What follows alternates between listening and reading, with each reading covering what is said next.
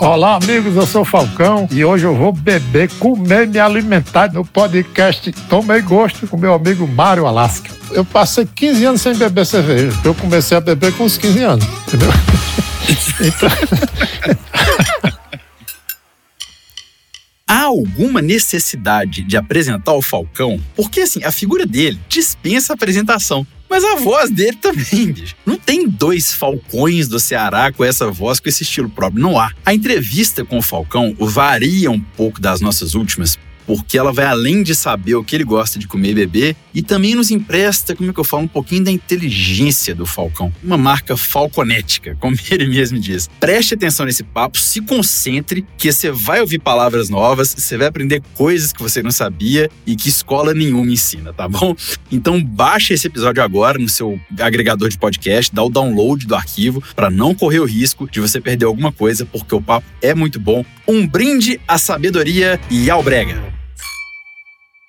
Falcão, cerveja, café ou vinho? Com certeza, cerveja. E poramente, rapaz, na atual conjuntura, eu tô até triste. Tá vendo meu semblante triste aqui? É porque é, fui recentemente diagnosticado com excesso de ácido úrico e a cerveja é o grande causador do ácido úrico, né? Então, eu tenho que diminuir a cerveja, ou seja, até, se possível, eliminar completamente do meu cardápio porque no dia que ataca mesmo o ácido úrico, a famosa gota, a gota serena, como se diz no Nordeste, hum. o cabo não consegue nem andar. E o cabo da minha, da minha magnitude e catilogência não pode ficar sem andar, né?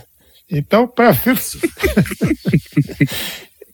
se bem que a minha avó tinha razão total, hoje é que eu dou razão à minha avó. Na verdade, a bebida mais, mais melhor de boa no mundo todo é a velha água, H2O, né? Essa que é a bebida. Mas a cerveja, para mim, era, era, era melhor. Mas agora eu tenho que me acostumar com outras beberagens aí. E em segundo lugar, diríamos que está o café. Né? E, em segundo lugar, o café. Mas deixa eu só entrar, o senhor falou agora há pouco. Eu posso falar você ou o senhor? Porque é, ah, você é, é, é, tanto conhecimento é catilogênico desse nível assim que eu fico até um pouco aqui. É, é, é como é que fala? É encabulado. É você, o senhor, Vossa Excelência. É você mesmo, rapaz. Você? não é que eu não gosto de, é que eu não gosto de ser chamado de senhor, não, porque eu sei que as pessoas chamam a gente de senhor por respeito, né? Mas, então tá bom. Mas fica estranho, né? Eu sou um cabo da, da fuleiragem, não, não posso ser chamado de, de senhor, né? A, a, sua capacidade catilogênica, se você puder dar um tostão do seu conhecimento, o que, que seria o seu potencial é, catilogênico que você mencionou agora? A catilogência é uma palavra que nós criamos lá no Ceará. Aliás, eu acho que foi criada na Bahia, não sei direito onde veio essa palavra, mas ela, ela. É do Nordeste. É do Nordeste. É uma junção de categoria mais lógica, mais inteligência. Catilogência. Catilo, deixa eu notar aqui. O sujeito que é catilogênico, logicamente, ele tem todo essa, esse cabedal aí de, de categoria com I. Categoria lógica. A categoria com I. Peraí, só categoria. É, I e U também, categoria ou categoria, tá bom? Não, porque a categoria tem uma diferença da categoria. Opa, por favor. Categoria é uma coisa, é uma coisa mais acadêmica, entendeu? A categoria é uma coisa mais chique digamos assim, o cara que tem categoria é um grande cientista, é um grande político, é um Michel Temer, um negócio desse aí. Mas a categoria não, a categoria só tem quem é do bom mesmo, quem é aquele que acaba escolado na vida, né? Não é negócio de academia. Entendi. E a catilogência é uma, uma junção de uma infinidade de coisas. Isso aí. Agora, antes de falar do café, Falcão, você falou da, da cerveja. Você chegou aí para a época da cerveja artesanal ou no Nordeste é muito quente e a cerveja estando gelada tá bom? Como é que é? Porque eu tô passando um calor danado em Belo Horizonte com 28 graus. Eu tô entrando em desespero. Uhum. E se der 35 aqui é um Armagedon.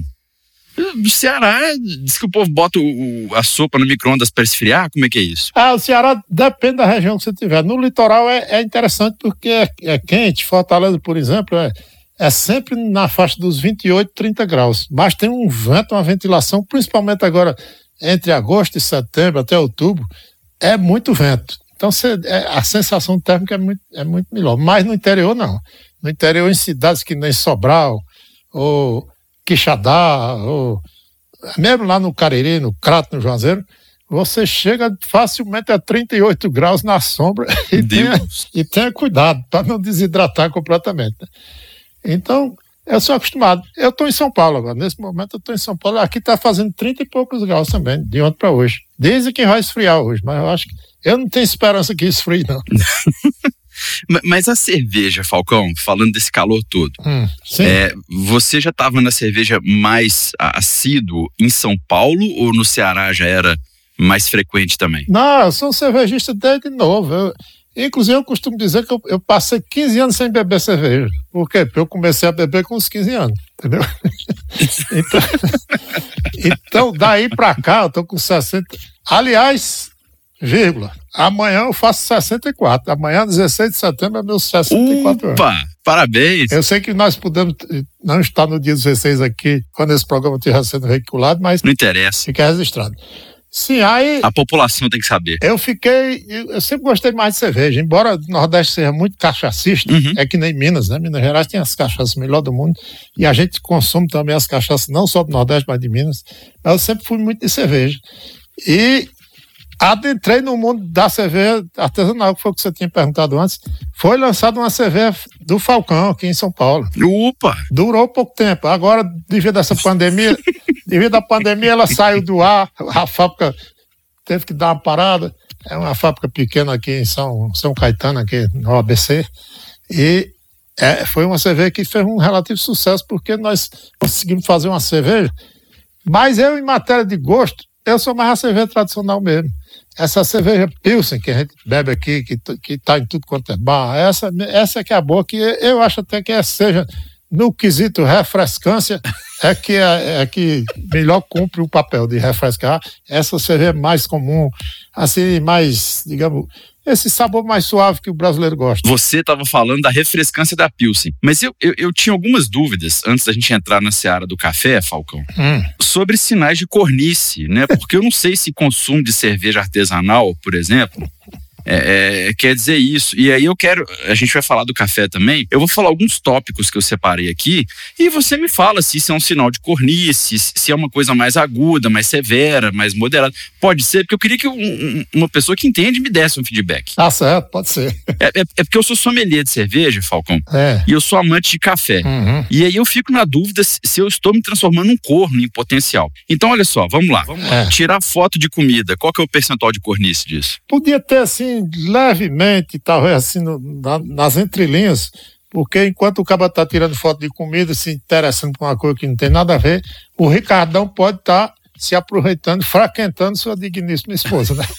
Então, é preciso, não tem nada contra quem tira foto de comida, mas é aquela história, um olho no peixe, outro no gato. Né? Você está tirando a, atenção foto, ao horário, então. E o horário também presta atenção na mulher, porque às vezes também chega um cara e diz assim, não, vamos ali, é que é legal, o cara lhe, lhe induz a ser um, um grande fotógrafo de comida, não sei o quê, mas esse, esse cara que é o Ricardão que está tentando lhe, lhe, tirar do bom caminho, entendeu? Então, tirar foto de comida é o caminho da cornice. Tirar foto de café. Eu tiro muita foto de café, xicrinha de café bacana e tal. E o café eu acho que é uma coisa mais intelectualizada, assim. Quando eu vou tomar um café, eu falo, olha, estou ficando intelectual. Tirar foto de café. Também. Talvez seja até pior. Mas tem uma. uma por quê? Tem um por atenuante. Porque é por isso mesmo, porque é mais difícil. O café tem que ser.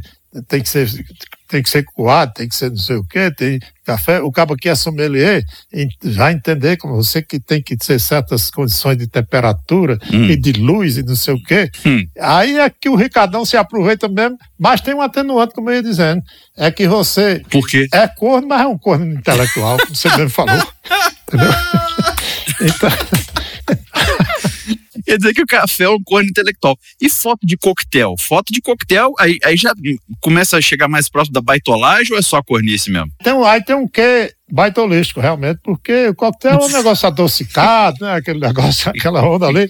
Que o cara que é cervejista, por exemplo, e cafeteiro, ele não tem, eu uhum. acho que não tem o paladar para negócio de coquetel. Ele, se ele tá tirando essas fotos ali, é, tem grande chance de ser, de ser corno. Inclusive o corno terceira via que é aquele corno que tem um namorado do mesmo sexo.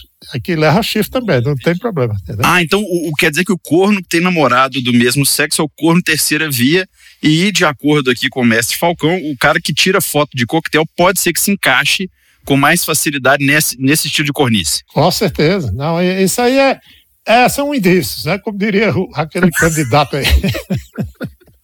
Não quer dizer que o cara seja, não é 100%. Isso a NASA ainda está pesquisando para ver se chega ao 100%. Entendeu? então... É, só, só mais duas aqui, por favor.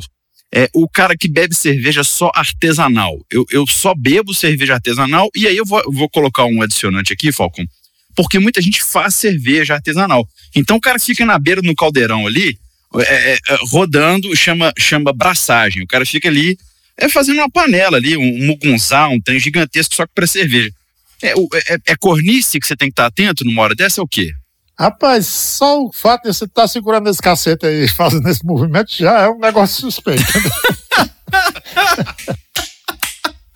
Mas, digamos assim, que o cara o, o, bebe, o, bebedor em geral, não, e, e, fabricante de cerveja, seja de que bebida for, ele tem que chamar sua companheira para participar também, para poder a mulher se interessar por isso. E ela vê que você não é um cachaceiro só porque é cachaceiro, você é um cara que admira ali o processo todo da cerveja, né?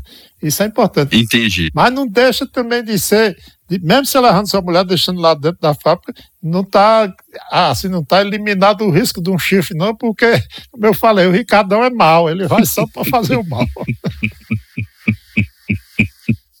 Ai, muito bom. O, a pessoa que só bebe IPA, Falcão, a IPA é uma cerveja India Pale Ale, ela é uma cerveja mais amarga, ela tem um malte mais tostado, costuma ser aquele cara que tem aquela cara de lenhador americano, parece o, Brutus, né? Aquele cara que é barba, uhum. então ele é meio viking, né? Camisa xadrez, anda meio sujo. Esse cara que chega nesse ponto, só bebo IPA, é, é, ele tem que estar tá atento a quê? Rapaz, você fala uma palavra aí que resume tudo. Viking. Viking é o quê? Chifre. É chifre. Cara, o cara é viking. Então o bebedor de IPA é corno. É... Resumidamente é isso. O cara que é viking é corno. É, tem tudo para ser, né? Tem tudo para ser corno, principalmente porque, como você falou, é um cara mais rude, mais lenhador, mais, mais não sei o quê. E a mulher não gosta muito disso, não. A mulher gosta de um cara mais suave. Embora a mente existem umas correntes aí que dizem que a mulher gosta de cara que tem uma pegada forte, não sei o quê. Mas o cara tem que ser que nem o Che Guevara, tem que ter ternura, né? Não perder a ternura jamais. O Aperol Spritz, é, é Falcão, Aperol Spritz é, é, uma bebida, não sei se você já viu. Já vi. É uma bebida vermelha que é servida numa taça de vinho. E tem muito homem bebendo agora Aperol Spritz também, porque ele gosta mais do amargor. É, é, é, é esse amargor, o sensorial, né? Porque gente, isso é um papo científico aqui. Ah, quem está ouvindo tem que saber né? Essa questão do sensorial, do amargor, aquela travada na língua, assim. Parece que o cara torce. Rapaz, isso, só, quer isso dizer quer o seguinte, dizer... esse, esse retrogosto que fica na, na boca do indivíduo.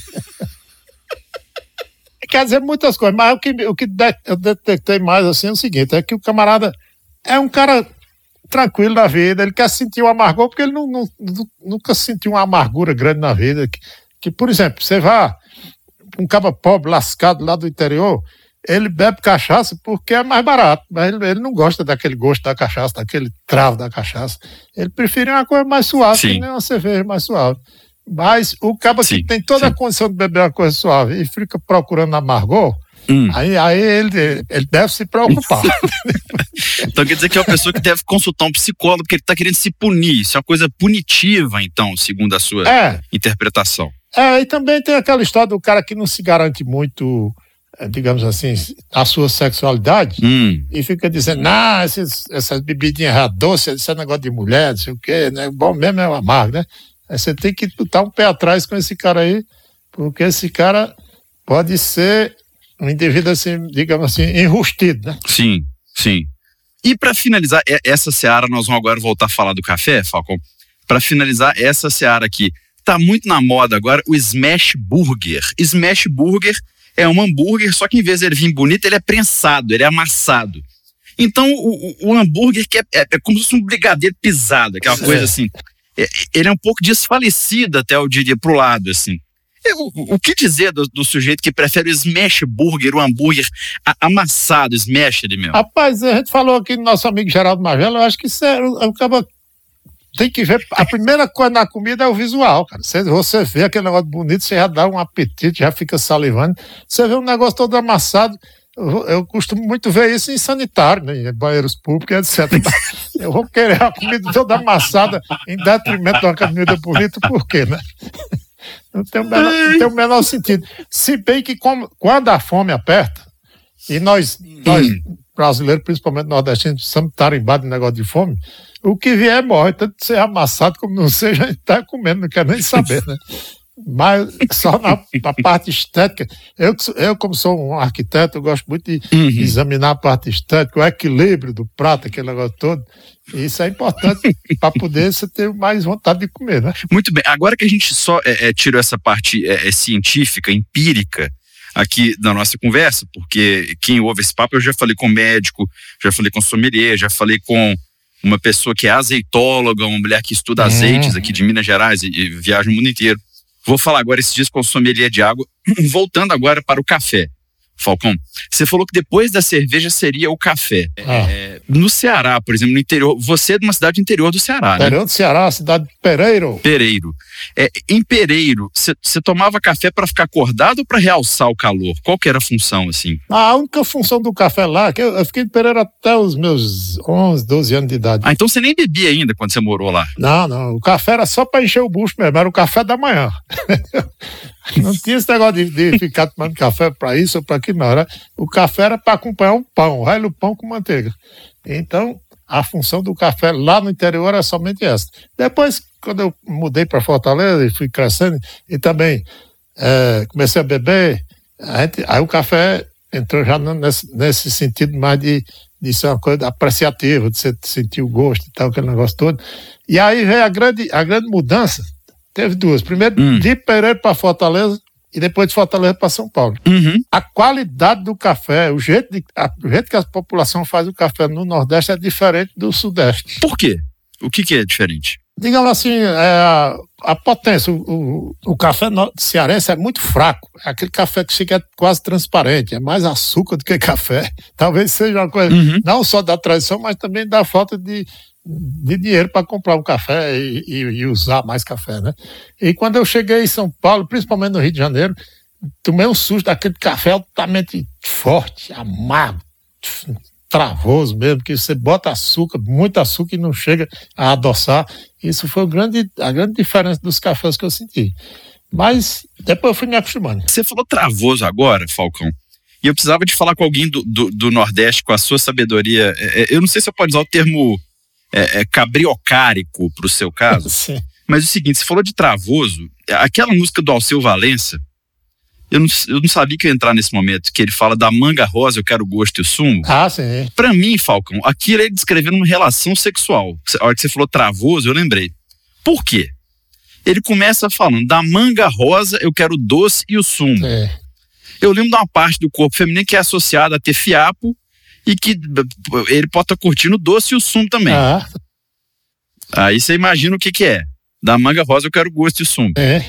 Aí ele vai subindo e dá uns beijos que ele fala melão maduro. Falou, opa, aqui ó, melão, melão maduro. maduro. Saputim joá. Eu não sei o que é saputim, mas joá pra mim é espinho joá, que é que espeta. Que é firme assim. Não, mas tem uma frutinha também do joá. Tem um joá. A fruta. É o joá. Então a fruta. Ah, sim, mas come? Não se come, come joá. Come a, fruta, a frutinha do juazeiro, é. Do juazeiro. Come? Come assim, quem tá com muita fome, porque não é uma fruta gostosa, ela é uma fruta pro cara que tá no meio do mato e para não morrer, ele acaba comendo aquele, aquele joazinho. Mas pode ser também no sentido do espinho. O juazeiro é uma árvore espinhosa, realmente. Aí ele vai subindo. Que é manga rosa, melão maduro, saputijoá. Aí ele olha pra cara da mulher, fala assim: jabuticaba, teu olhar noturno. Aí ele vai dar um beijo nela. Beijo é travoso de um bucajá, que é trava, Trava, aquele negócio. É. Aí ele volta dando uns beijos nela, pele macia, carne de caju. É. Aí dá mais um beijo, saliva doce, doce, mel, mel de uruçu. Eu não sei o que, o que é uruçu. É uma abelha, é um tipo de abelha. O mel do uruçu é um, é um mel bem docinho, é um mel mais doce, segundo dizem. Né? Ah, então mel de uruçu. Aí ele olha pra ela de cima assim e fala: linda morena, fruta de vez temporana. Aí é a hora que ele é efetiva, porque ele fala assim: caldo de cana, caiana, eu vou lhe desfrutar. Aí ele se solta, morena, tropicana, eu quero. Aí ele, ai, ai, eu, eu. É, é uma música de, de, de uma fornicação, Falcão? Rapaz, é, é uma música, primeiro, exaltando a mulher, o corpo, principalmente aquela morena tropicana. O nome da música é esse, Morena Tropicana, a morena dos trópicos. Que aí ele fez a brincadeira com os trópicos hum. e com a cana. Porque Pernambuco, uhum. Pernambuco é o maior produtor de cana de era, né, no Brasil colônia, era o maior produtor de cana de açúcar do mundo, né, Pernambuco. Uhum. Então, eu acho que o Alceu, o Alceu foi muito feliz nessa música, ele colocou todos esses aspectos da mulher brasileira e, olhando para a mulher pernambucana, a morena tropicana. Então ele está falando do, do, gosto da mulher, do, de todas as sensações que, a, que essa mulher bonita dá, um, dá nele quando ele olha. É como a gente quando olha para uma cerveja ou para um café. A gente sente o cheiro, sente a cor, Aí vai ter que sentir o gosto. O gosto pode ser travoso, mas pode ser de mel de uruçu também. Opa. Dependendo da parte que você morder, né? é. Muito bem. Então quer dizer que está explicado então pelo Falcão que tem uma análise sensorial é, é, é nessa música de Alceu Valença também. É, eu vi você falando sobre a cultura nordestina e parece que a alimentação cearense é capaz de substituir medicamento. A cartilagem de lagartixa, ela tem uma função, o, Falcão? Como é que é isso? Que eu vi uma entrevista sua com o João e eu não sabia. A cartilagem de lagartixa foi um, um processo que foi criado na, nas oficinas da Data Falcon. Uhum. A quem não sabe, a Data Falcon é uma empresa que eu criei que ela, ela trabalha não só com pesquisa de opinião, mas todo tipo de pesquisa científica, sexual. Todo esse cabedal que eu, que eu sei foi através de pesquisa da Data Falcon. Data Falcon, sim. A gente pesquisou a cartilagem da lagartixa e chegamos a sintetizar um comprimido que é o sujeito toma a, a cartilagem de lagartixa e fica trepando até nas paredes. Ele é, ele é uma, uma espécie de afrodisíaco e foi inventado muito antes desse, desse fármaco que já está aí famoso, esse azulzinho que a turma toma por aí.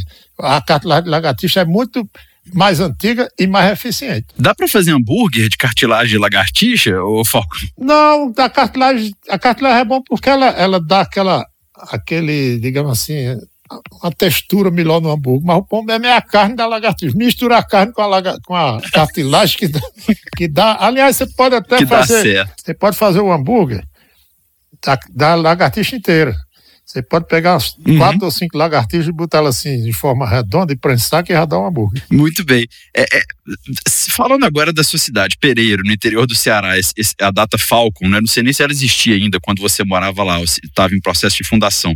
É. Mas o que, que é o prato que te lembra Pereiro no Ceará? Rapaz, para nós nordestinos, o prato ideal mesmo é o prato cheio, né? O prato cheio já, já é grande coisa. Agora, eu me lembro muito do. Ainda hoje sou grande grande fã do Baião de Dois, que é esse prato tipicamente nordestino.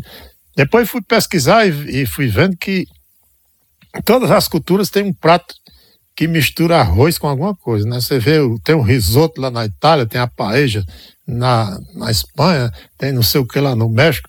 E o baião de dois foi a, esse jeito da gente, depois da feijoada, a gente começou a ver que misturando o feijão com outra coisa que não fosse a, a carne de porco, eu acho que o Baião de uhum. dois foi criado porque o cabo não tinha uma, uma proteína. Só tinha o arroz e feijão, que é aquela agricultura de subsistência. Então vamos misturar arroz e feijão. No máximo a gente bota ali um queijinho de coalho dentro, ou um, um torresminho de porco que sobrar. Uhum. Aí pronto, faz o baião de dois. É o prato assim que eu, que eu considero o prato mais brasileiro, mais nordestino.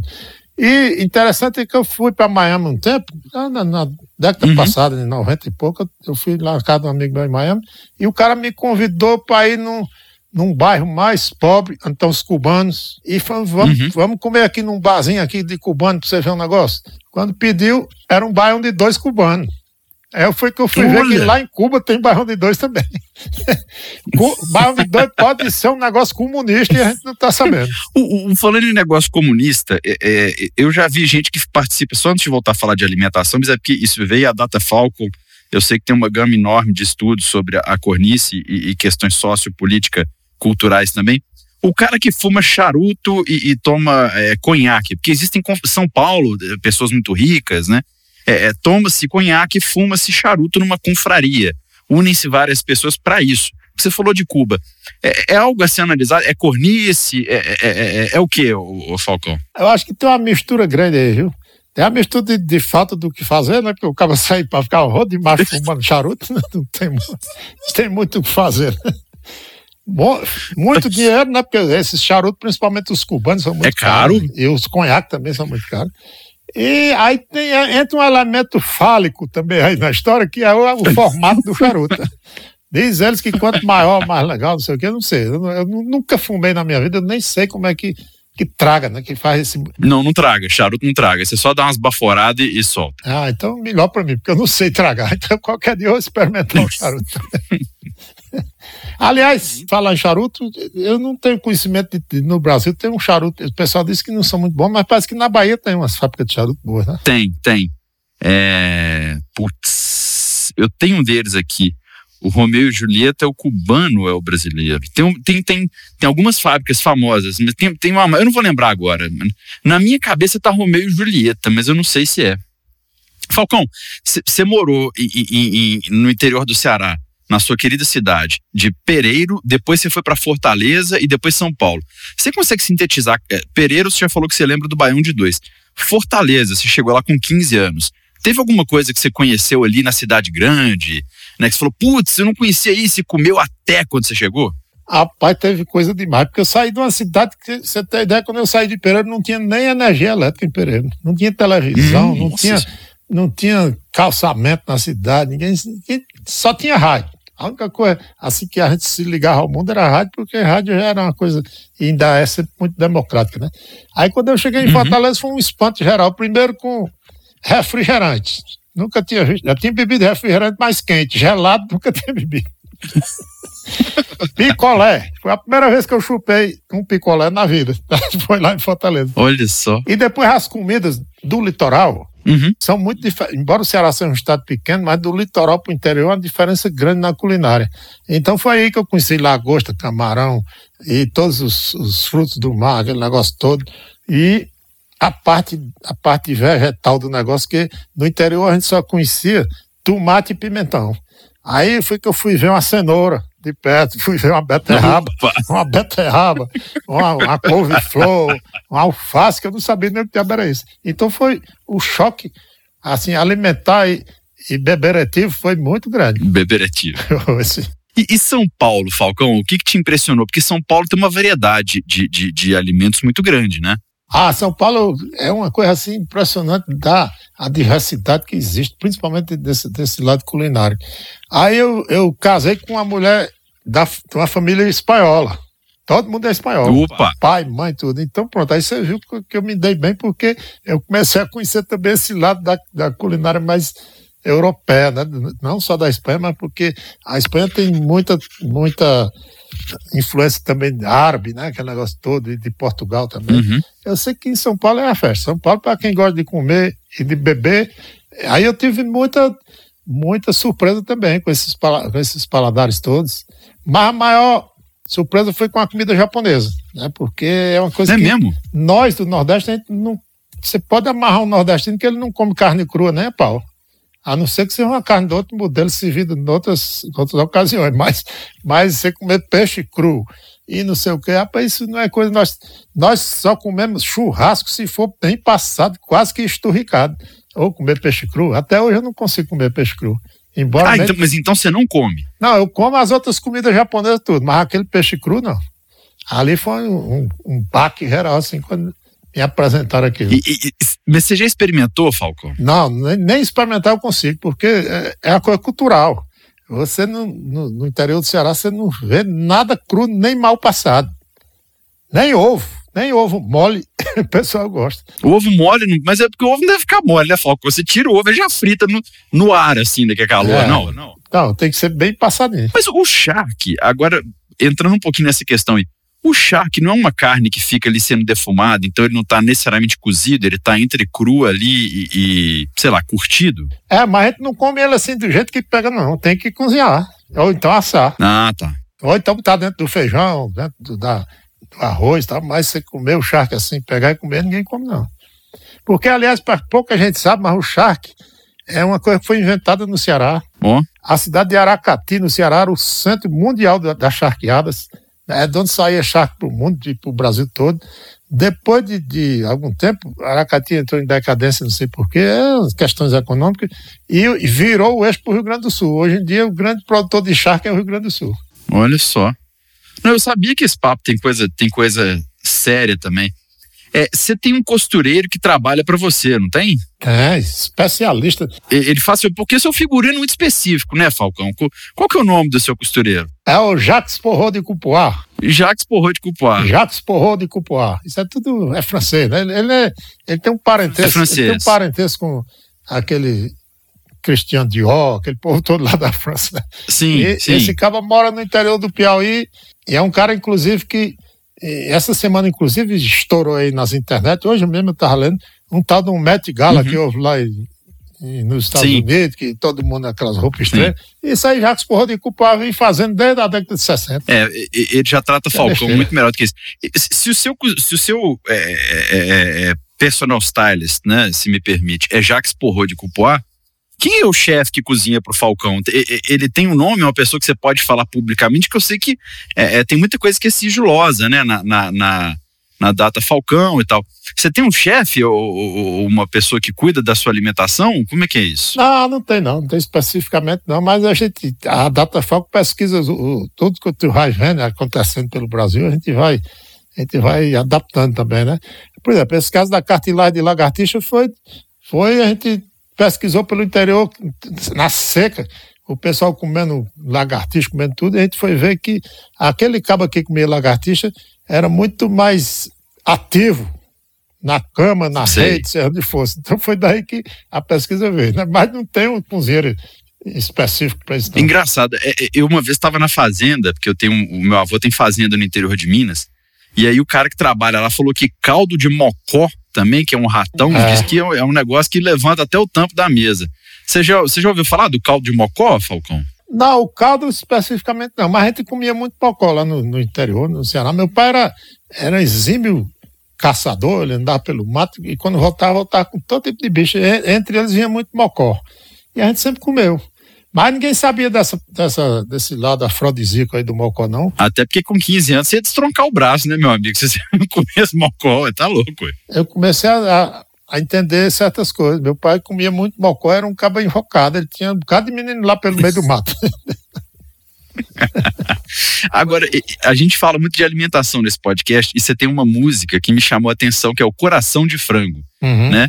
É, é uma história de um cara que viu a sua mulher o traindo enquanto ele estava no espetinho de esquina comendo coração de frango. Eu separei um trecho aqui, mas caso você queira falar outro, fique à vontade. É, o trecho da música que eu, que eu separei fala assim: de um coração de frango perfurado pelo espeto do ciúme, coração de frango, trespassado pelo espeto da traição. É, é o, o, a gente pode, a gente pode é, é, é, adicionar ao coração de frango alguma coisa da cornice, ou isso foi um caso específico narrado no Nordeste?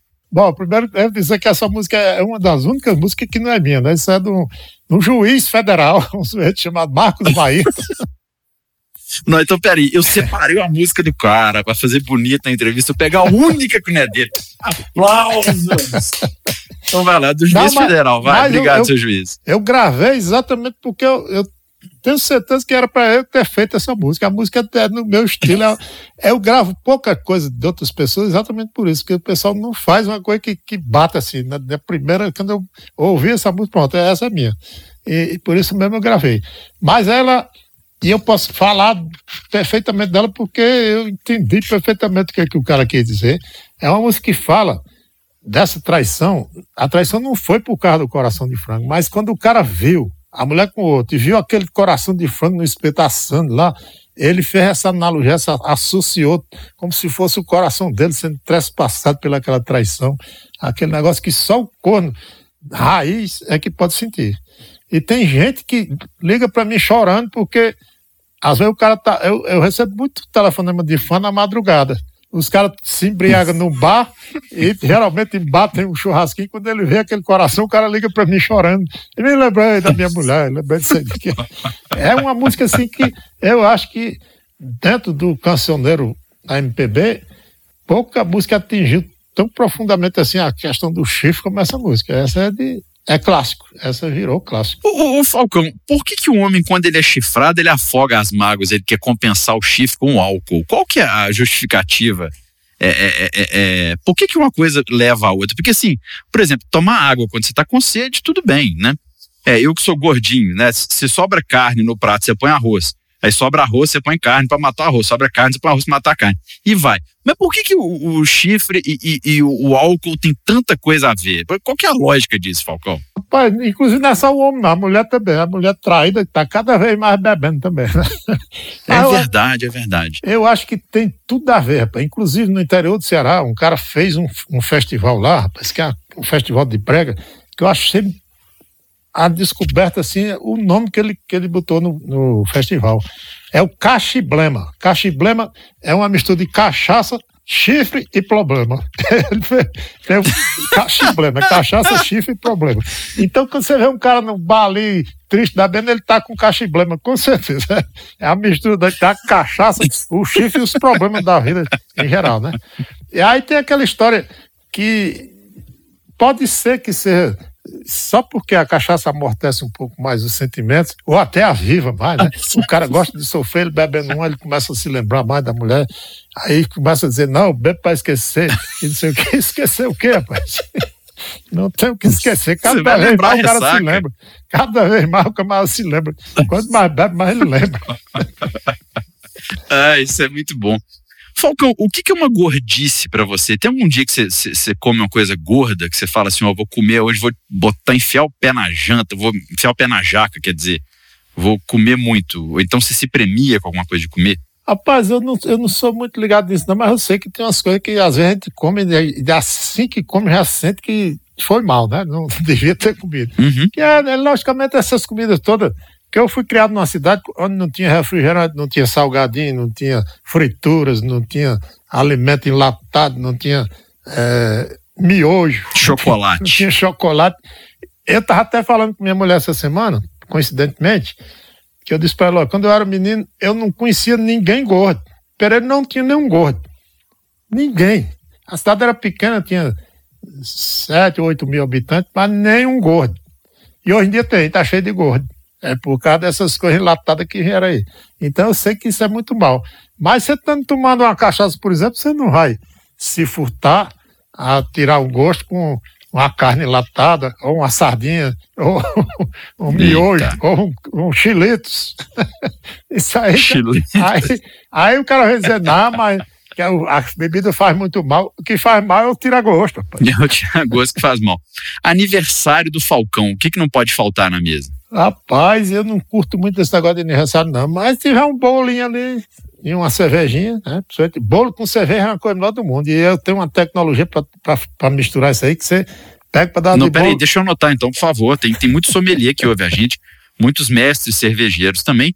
Eu já ia falar que você tomar uma Russian Imperial Stout, que é uma cerveja mais tostada, ou uma outra coisa que possa fazer uma boa interação com o chocolate, talvez uma, uma, uma é, uma sour, né, que vai ter acidez ali da, da, da fruta e, e, faria o corte do, do bolo, que é untuoso. Mas, por, gente, por favor, atenção, sommelier do Brasil, sommeliers também, é, é, é pessoas que bebem cerveja, tem, tem muito mestre cerveja que ouve esse podcast. Falcão vai explicar aqui agora qual que é a harmonização é, é, da cerveja com bolo e vamos descrever se é corte, o que, que é, por favor. É muito simples. Para comer de conversa, o bolo não pode ser esse bolo remelado, que é esse negócio de muito glacê e não sei o que lá, e chocolate por cima, não. É um bolo fofo. Bolo seco. Bolo fofo. É bolo tipo fofo. Souza Leão. Na naked cake. É. Naked cake. E, e tipo, naked cake. Tipo o bolo Souza Leão. Sabe qual é o Souza Leão? Não. É um bolo que foi criado em Pernambuco pela família Souza Leão, que é muito famoso. Ele, ele é um bolo fofo. Uhum. E tem um bolo que eu criei, que é o Flau. Flau. Flau. É, Flau é, é a sigla. Farinha, leite, açúcar e ovos. Flau. Flau. Esse é... Isso dá nome de funk, hein? E flau, ovo, flau, ovo, flau, flau. Esse bolo flau é o ideal para você comer com cerveja, porque a tecnologia é, você bota um copo de cerveja ali, a fatia de bolo você bota e bebe na cerveja e depois come. Não, pera aí, Falcão. Pera aí, pera aí, pera aí. Eu tava vindo bem, eu tava feliz aqui. Mas você faz um milkshake de flau com cerveja, então? Não, não é milkshake, não. É só. É como se você não, não molha o pão no café. Tipo uma vaca tolada, pô, que você mistura sorvete não, com, com, coca. Não, não é jogar o bolo lá, não é jogar lá dentro, não. É só molhar e comer o um pedaço de bolo. Pô. Não é misturar. Você molha o bolo na cerveja e come. É como se você pegasse um pão e molhasse no café. Você não tem gente que faz isso? Pega hum. um pão, molha no café e come? Sim. É, assim, você faz essa tecnologia com a cerveja. Que aí você vai ver, se vocês que são sommelier entendido em gosto e retrogosto e não sei o que mais, que a mistura do doce e a textura do flau com a, o amargo da cerveja e a efervescência do, do gás e tal, vai dar um sabor. A carbonatação. Pronto, aí você vai ver o que é bom, no sentido mesmo da palavra. Eu tô sem palavras. ah, eu, tô, eu tô falando isso porque é claro que isso tudo é brincadeira, mas... Você faz isso, Falcão. Se eu fizer um bolo desse, te chamar pra comer bolo e botar cerveja, você vai fazer isso na minha frente? Eu vou filmar, velho. É isso que eu ia dizer, mas isso foi carnaval. Hum. Carnaval, você sabe que carnaval ninguém é de ninguém, nada é de nada. E a gente tá numa casa, sabe aquelas casas que você aluga na praia, vão 50 pessoas pra dentro de uma casa que só cabe quatro. Nossa. E todo mundo, cada um leva comida. Eu sei que no meio dessa onda lá apareceu um bolo. Aí a gente tava tomando, a gente tava bebendo, tava o bolo em cima da mesa, e eu de onda, digo, a gente come bolo é assim, rapaz. Ah, enfiava na cerveja e comia. De repente tava todo mundo fazendo isso.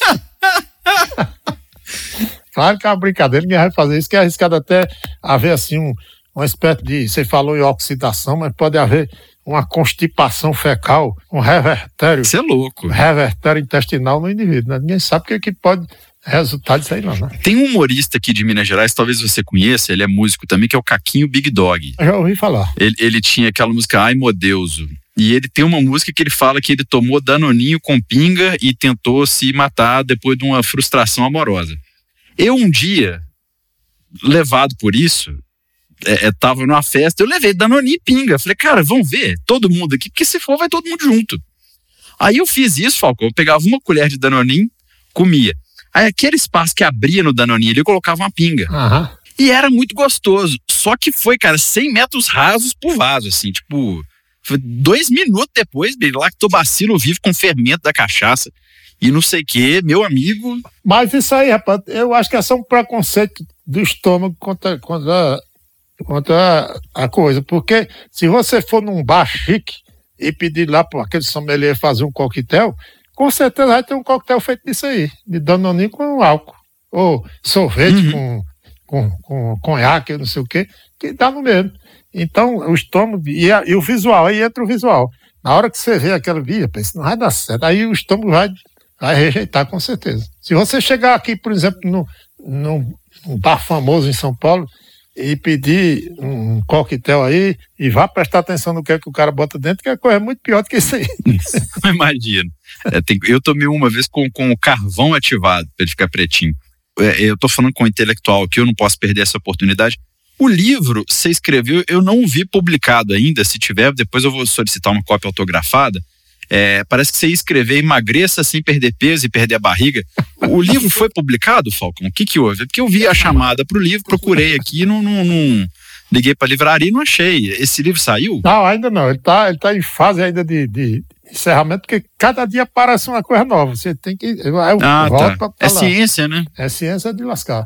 E agora, uhum. nessa pandemia, eu passei esse tempo todo em casa e aproveitando para degustar várias coisas, também a, aprender a cozinhar algumas coisas. Aí, aí, o livro vai ser acrescentado de tudo isso.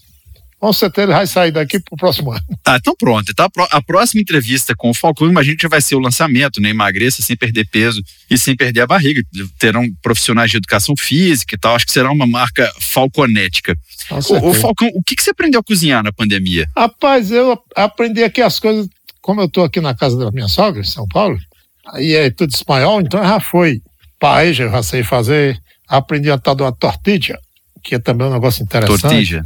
É, aí tem outras coisas que eu não fiz ainda, não maravilhas fazendo, que com certeza se eu fizer, eu vou me dar bem também. Agora, sério, eu tenho uma teoria que quem consome doce de leite fica em paz, porque eu acho que doce de leite é uma coisa do céu. Eu sou mineirinho, então uhum. eu como queijo, doce de leite, sou tarado com doce de leite.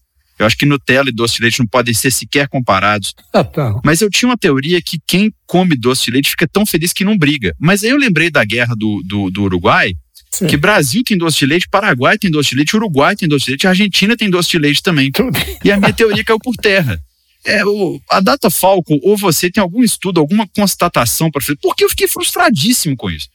Porque se eu vou no Mercado Central aqui, a primeira coisa que eu faço é. Peraí, peraí. Os caras vendem um copinho, um copinho de café com dois, dois reais, cara. Aquilo faz a minha alegria, sem noção. E existe guerra e gente que consome doce. O que, que, você pode me falar disso, Falcão? Rapaz, o que eu posso dizer é o seguinte: é que essa guerra foi, foi feita pelos maiorais. Solano Lopes e Dom Pedro II, Dom Pedro II aqui, e outro corno lá na Argentina, que eu não sei o nome, eles com certeza não gostavam de doce de leite. Aí que tá. Esse Solano Lopes, ele tem a maior cara de quem não gostava de doce de leite. Se bem que o povão mesmo que foi para a guerra morrer, era o que gostava, mas não tem, não tem ingerência nenhuma sobre, sobre a guerra, né? Então quer dizer que o povo gosta e os generais não gostavam? O povo gosta. A guerra são feitas pelos mandantes, os mandatários, né? No caso, uhum. se, se, fosse ter uma guerra hoje em dia, seria o quê? China contra os Estados Unidos. Pode ver que esse Joe Biden, ele tem a maior cara de que não gosta de doce. Ele gosta mais de um negócio salgado. É verdade. tem cara mesmo. Eu olhei para ele uma vez, achei isso também. Outro no assunto doce. Eu acho que vai melhor com queijo, não é nem o doce de leite. É a goiabada, ó. A goiabada é ah. é, que, é que vai, senta direitinho com o queijo. Fantástico. E agora, para a gente finalizar esse, essa consultoria, porque isso não foi uma entrevista, eu vou até ter que marcar uma entrevista depois, porque é, ele vai mandar um boleto aqui, né? Falcão, eu quero que você fale para mim, por favor, é, é, a refeição perfeita com a companhia perfeita no lugar perfeito. Você, Falcão, vai projetar para mim, pode ser uma coisa que existe ou não, né? Você, quem estará ao seu lado na mesa e qual será a refeição, entrada, prato principal, sobremesa. Se quiser falar o lugar, se quiser falar que música que vai estar tá tocando, quem vai estar tá contigo, eu quero que você projete isso para mim, por favor, para a gente finalizar essa, essa aula. Isso não foi isso foi uma aula. Rapaz, na verdade, eu não sou muito desse negócio de entrada e saída, não. Eu vou direto no assunto em matéria de refeição.